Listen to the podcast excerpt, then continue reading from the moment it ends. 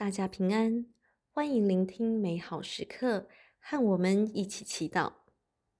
今天是十二月二十三号，星期六。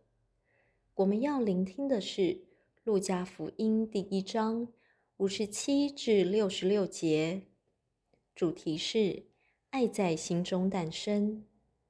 让我们一起祈祷，聆听圣言。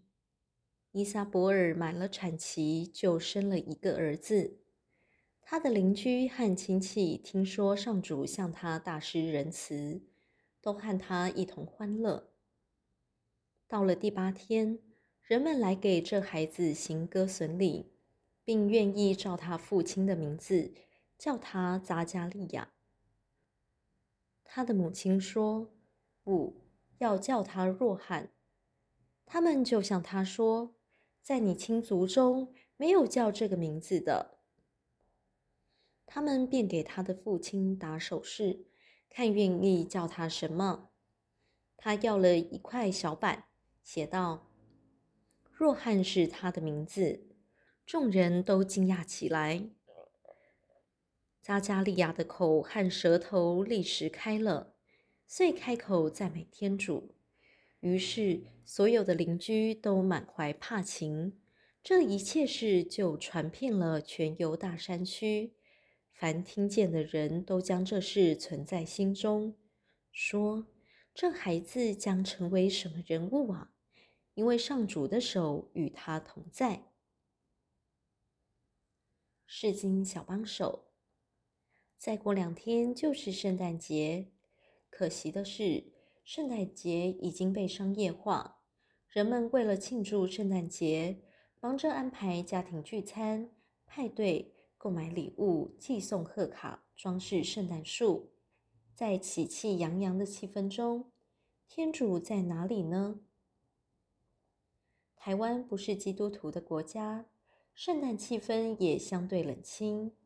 然而，因为圣诞节是教会最重要的礼仪之一。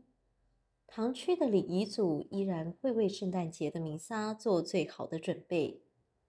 毕竟，在圣诞节，很多节日教友才会出现，是一个吸引迷失的羊儿重归羊站的可贵机会。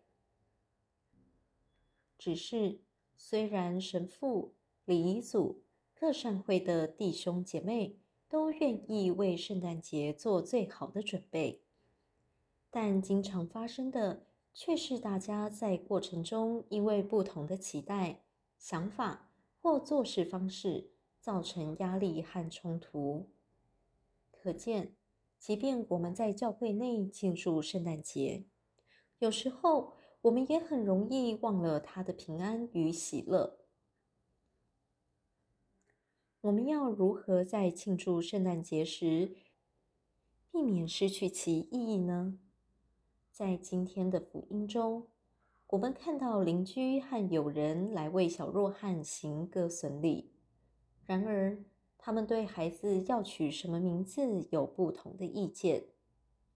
原本可能是一个有争议的时刻，后来则因为大家愿意开放聆听彼此，并寻求天主的旨意而被化解。孩子的父母按照天使的话，为他取名若翰，虽然这不是当时的传统，邻居和亲戚都接受了。在准备圣诞节的过程中，若各方有不同的意见，让我们学习尊重；若不小心冒犯了彼此，让我们谦虚地道歉；若成果不如预期，也让我们共同承担。因为最终，爱是否在我们心中诞生，才是最重要的。品尝圣言，人们愿意照他父亲的名字叫他扎加利亚。他的母亲说，要叫他若翰。活出圣言，如果改变你的坚持是爱天主更好的方法，就甘心顺服他吧。全心祈祷，小耶稣，我爱你，让我用爱为你准备最温暖的家。